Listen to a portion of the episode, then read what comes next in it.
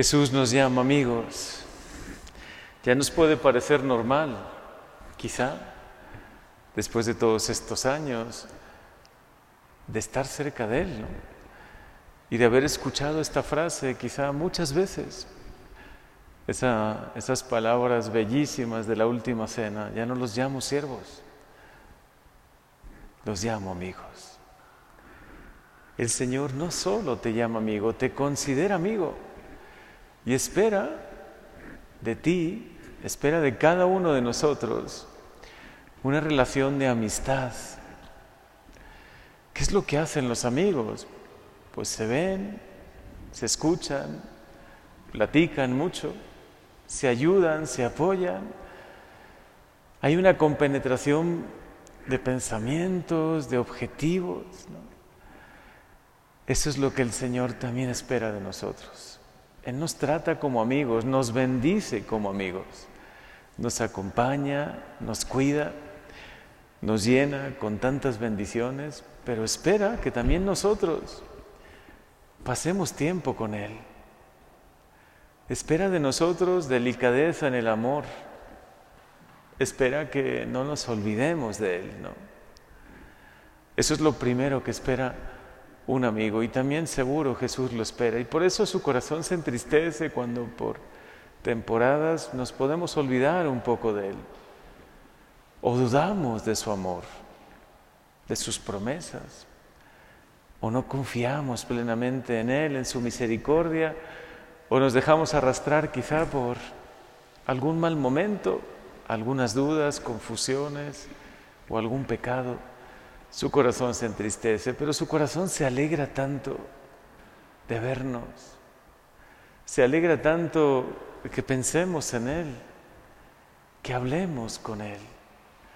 Por eso hoy escucha esta llamada de Jesús que es para ti. Escucha esta petición del Señor que es para ti. Lo que no has podido hacer hasta ahora, por lo que sea, ¿no? Por distracción o o porque estabas un poco en otras cosas, hoy, a partir de hoy puedes hacerlo, dedicarle un tiempo a Él, a escuchar su palabra con el corazón abierto, a pasar tiempo, ¿no?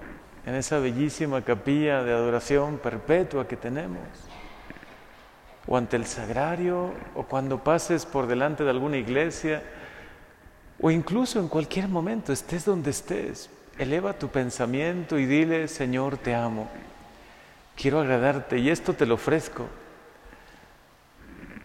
Además de que le tratemos como amigos y que le dediquemos tiempo, el Señor también espera algo más de nosotros y hoy nos lo dice. Ojalá ninguno de nosotros, pues bueno, pueda caer en esto, pero a lo mejor alguien conocido, amigos, familiares, puede que sí que se avergüencen de Jesús. Algunos se avergüenzan de ponerse de rodillas en la misa. Digo, si tienes mal la rodilla o si te, la, han operado, pues es lógico que por el momento no te arrodilles, ¿no? Pero si es por pena que no te arrodillas, si es por pena que no hablamos de Él, que no damos testimonio, que como dice Jesús nos avergonzamos ante esta gente idólatra y pecadora, también el Hijo del Hombre se avergonzará de él. Tú da testimonio, caigas bien o no caigas bien, sea oportuno o inoportuno, como dice San Pablo, ¿no? Pero tú da testimonio de su amor.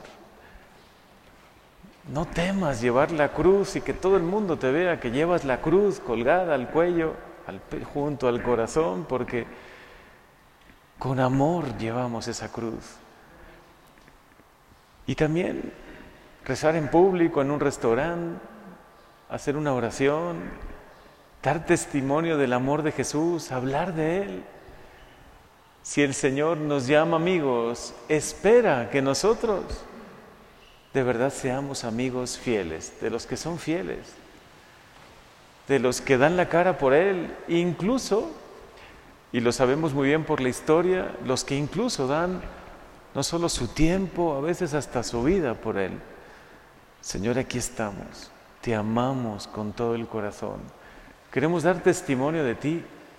Queremos de verdad tomarnos en serio que tú nos llamas amigos y que somos de verdad tus amigos. Pasar tiempo contigo, crecer en esta amistad y creer en ti, creer en tus promesas, confiar en ti. Entiendo que a veces vivimos misterios en esta vida.